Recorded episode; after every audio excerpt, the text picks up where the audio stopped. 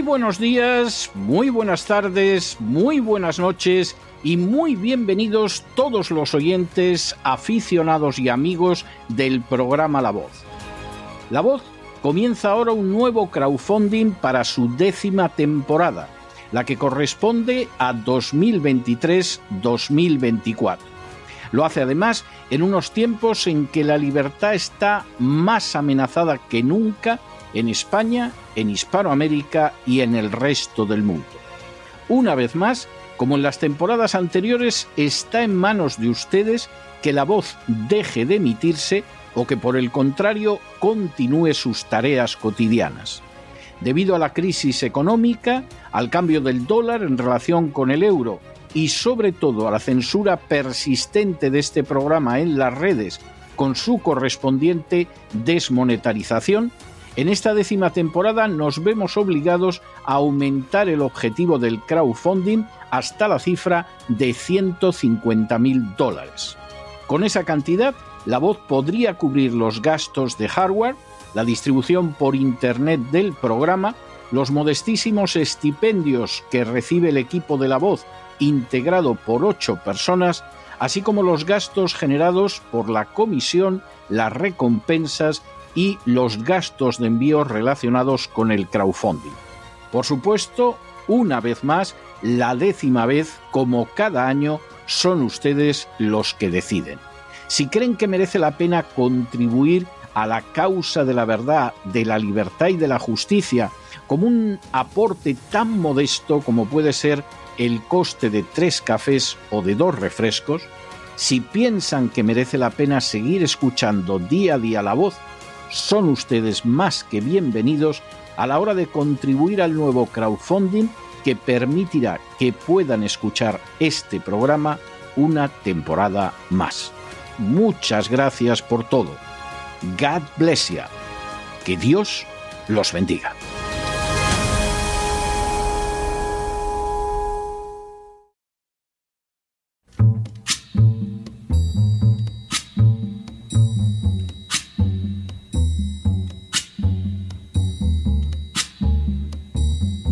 La voz con César Vidal, desde el exilio. When the night has come and the land is dark and the moon is the only light we'll see. No, I won't be afraid. Oh, I won't be afraid just as long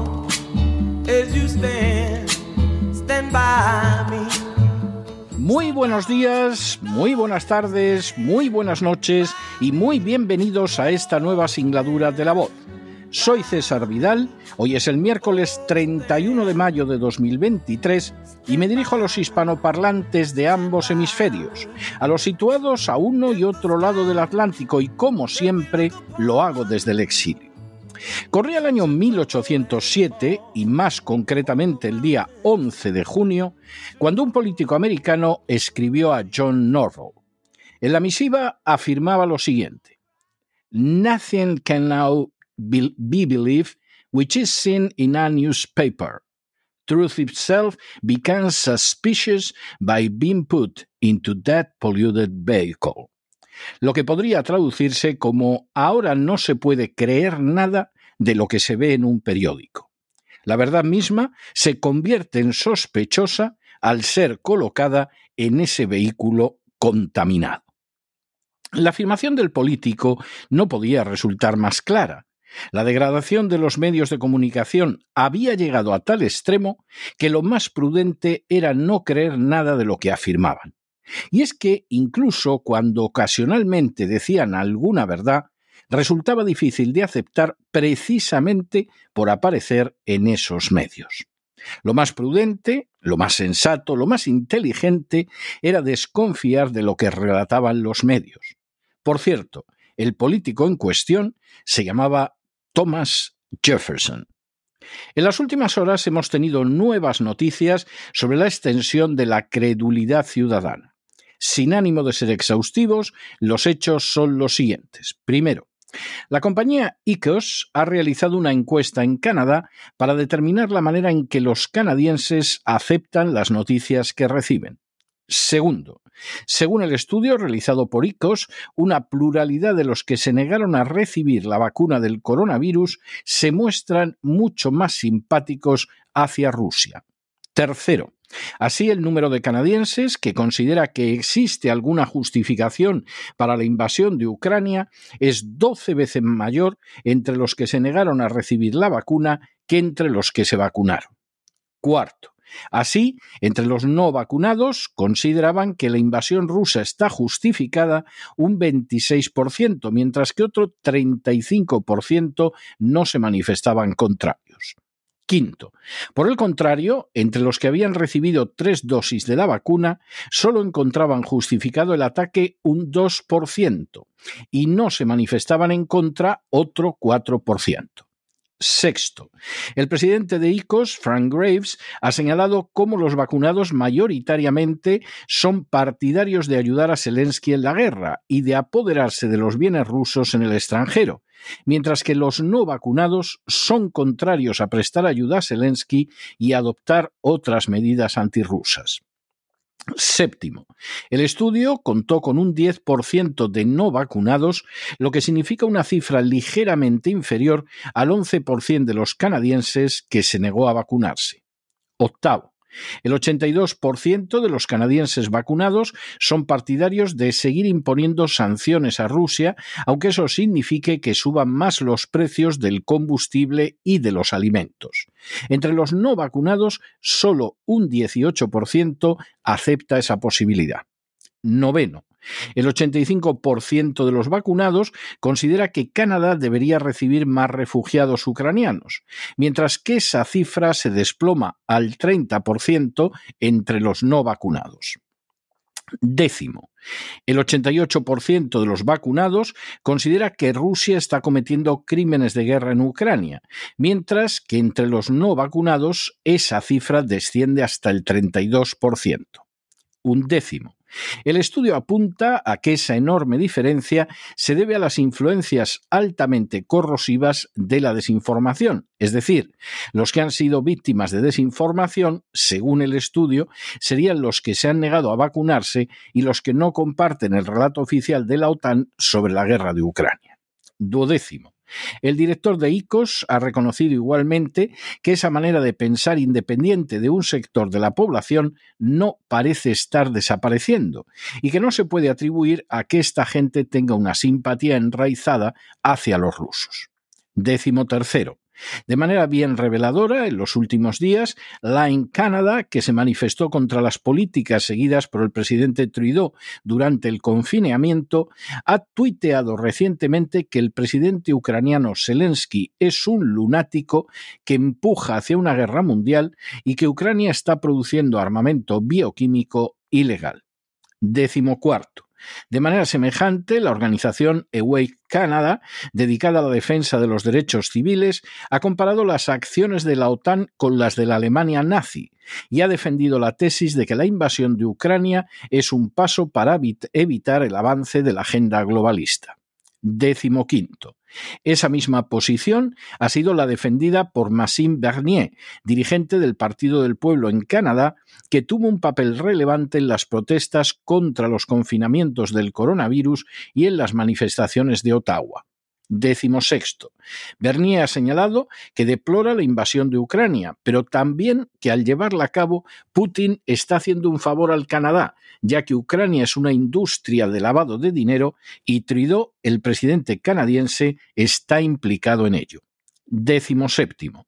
El presidente de ICOS atribuye estos puntos de vista a la desinformación y ha señalado de manera tajante que los que se opusieron a medidas como los confinamientos o el pasaporte COVID coinciden en buena medida con los que rechazan el apoyo a Zelensky, de la misma manera que los que se dejaron vacunar son los mismos que respaldan a Zelensky y mantienen una posición antirrusa, algo que a su juicio solo puede deberse a la desinformación, ya que cuantas menos dosis de las vacunas se han recibido, mayor es el apoyo hacia Rusia.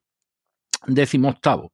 Todo esto sucede en un contexto en el que el 85% de los canadienses de más de 5 años han recibido la vacuna y casi la mitad de los canadienses de más de 18 años han recibido un refuerzo. Noveno. De manera semejante, cuando tuvieron lugar las protestas de Ottawa, la gente envió millones de dólares en donativos que el gobierno de Trudeau decidió congelar sin que se hayan podido recibir hasta la fecha y vigésimo, a día de hoy se considera de manera general que el movimiento de los camioneros en Canadá va a seguir teniendo un fuerte impacto en la sociedad.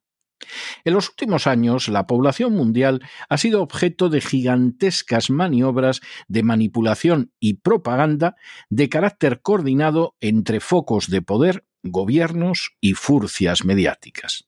En el caso del coronavirus, ahora sabemos que la información sobre la dolencia era falsa, que lo que se nos dijo sobre las vacunas era dañinamente mentira, que los daños ocasionados a la población durante y después de la crisis son incalculables y letales, y que los beneficios derivados de focos de poder como la Big Pharma, los políticos serviles y las furcias mediáticas resultaron más que cuantiosos.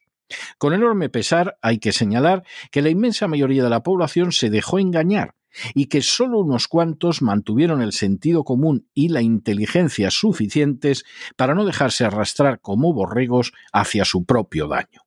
Otra enorme operación de agitación y propaganda se ha desarrollado desde hace años en relación con Ucrania la nación más corrupta de Europa, donde blanquean dinero los oligarcas y donde la familia Biden ganó millones de dólares, se nos ha presentado como una garantía de la libertad. Zelensky, un liberticida corrupto que ha ilegalizado a una docena de partidos políticos, que encarceló al dirigente de la oposición en el Parlamento ucraniano y que hasta donde sabemos ha robado ya centenares de millones de dólares de la ayuda americana, ha sido presentado como un héroe al que hay que aplaudir como focas. Pocas veces las mentiras servidas a la población habrán sido más burdas y falsas y pocas veces también habrán tenido más éxito. Sin embargo, el reciente estudio de ICOS para el Canadá deja de manifiesto que existe un sector de la población que todavía piensa y que no se deja engullir en medio del rebaño pastoreado por la propaganda. Mientras que los que aceptaron las medidas ilegales de confinamiento, de acoso de sus compatriotas que no se vacunaban y de vacunación obligatoria, también se han mostrado lacayunos ante la propaganda de la OTAN sobre Ucrania, aquellos que no se dejaron engañar en relación con las vacunas y que se resistieron a someterse a las medidas ilegales para someter a ellas a la población, son los mismos que tampoco se han dejado engañar por la propaganda otanista acerca de Ucrania. En otras palabras, aunque el presidente de ICOS quiera atribuir todo a la acción de la desinformación, la realidad es que la mayor parte de la población canadiense se limita a avalar mientras la conducen como ovejas al matadero. Pero a la vez existe una minoría que no se deja engañar que ama la libertad para sí, para sus familias, y que configura una resistencia firme frente a los planes de poderes siniestros e inicuos. Al igual que apuntaba Thomas Jefferson hace ya algo más de dos siglos, en relación con la prensa, en nuestras sociedades están los que se creen cualquier basura simplemente porque aparece impresa o porque se profiere ante una cámara o detrás de un micrófono, y existen los que rechazan la mentira y la manipulación de manera sistemática, desconfiando incluso de la verdad si es proclamada desde ciertas tribunas. De los primeros solo puede esperarse que derive una existencia de esclavos. De los segundos, que no aceptan las mentiras y la propaganda, que piensan por sí mismos, que reaccionan en defensa propia, se desprende una esperanza de libertad que tiene que fortalecerse cada día por el fin, por el bien de la verdad, de la libertad y de la justicia. Pero no se dejen llevar por el desánimo o la frustración, y es que a pesar de que los poderosos muchas veces parecen gigantes, es solo porque se les contempla de rodillas y ya va siendo hora de ponerse en pie. Mientras tanto, en el tiempo que han necesitado ustedes para escuchar este editorial, la deuda pública española ha aumentado en más de 7 millones de euros y en buena medida ha sido así para premiar a las furcias mediáticas que engañan a millones, millones y millones de personas para que vayan como corderitos sumisos hacia el matadero. Muy buenos días, muy buenas tardes, muy buenas noches. Les ha hablado César Vidal desde el exilio. Que Dios los bendiga.